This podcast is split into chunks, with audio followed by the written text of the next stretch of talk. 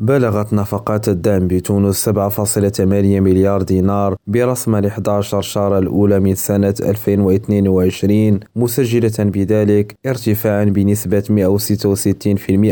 على أساس سنوي وذلك وفقا لوزارة المالية التونسية. وأوضحت الوزارة في تقريرها الأخير حول تنفيذ ميزانية الدولة أن هذه الزيادة تعزى بشكل أساسي إلى زيادة ميزانية الدعم المخصصة للمحروقات بنسبة 338% والتي ارتفعت من 1.2 مليار دينار خلال شهر نوفمبر 2021 إلى 5.2 مليار دينار خلال شهر نوفمبر 2022 يونس أكريم ريم راديو تونس.